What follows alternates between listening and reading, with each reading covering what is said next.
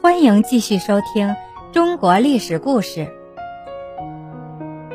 张居正改革朝政。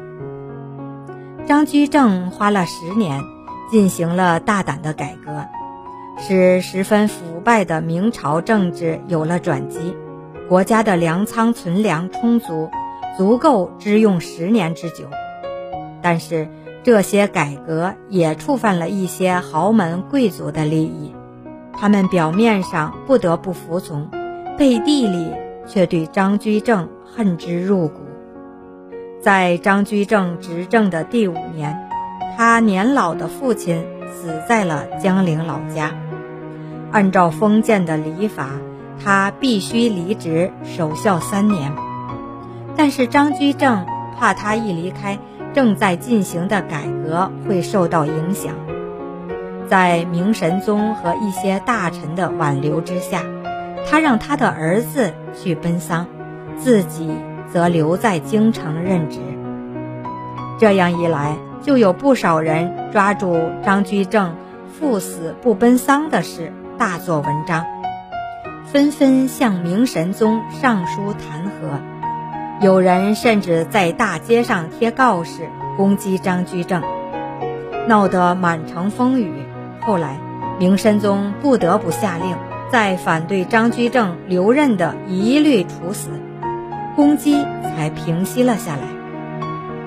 张居正的权力实在是太集中了，明神宗渐渐长大，反而闲得没有事干，就有一批亲近的太监在内宫用各种办法给他取乐。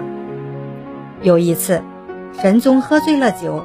无缘无故地把两个小太监打得半死，这件事让太后知道了，马上就把明神宗找来，狠狠地责备了一顿，还叫左右拿来了《汉书·霍光传》，叫神宗来读。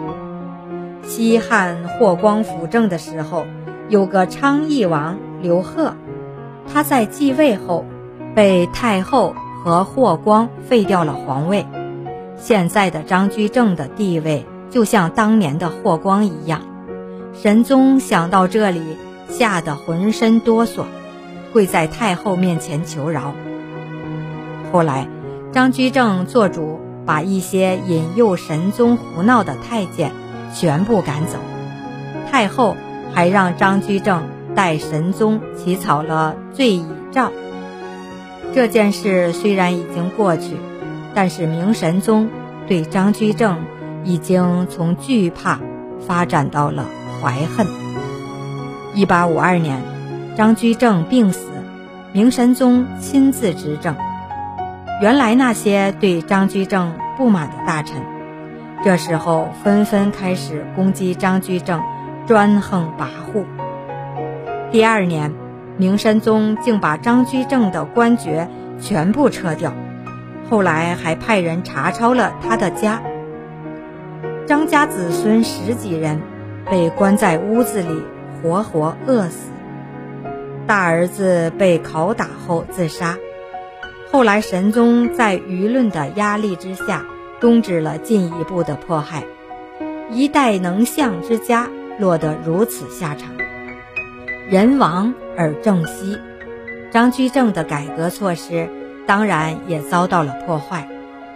他在位时所用的一批官员，有的削职，有的弃市，而朝廷所施之政，也一一恢复到以前弊端丛生的旧官。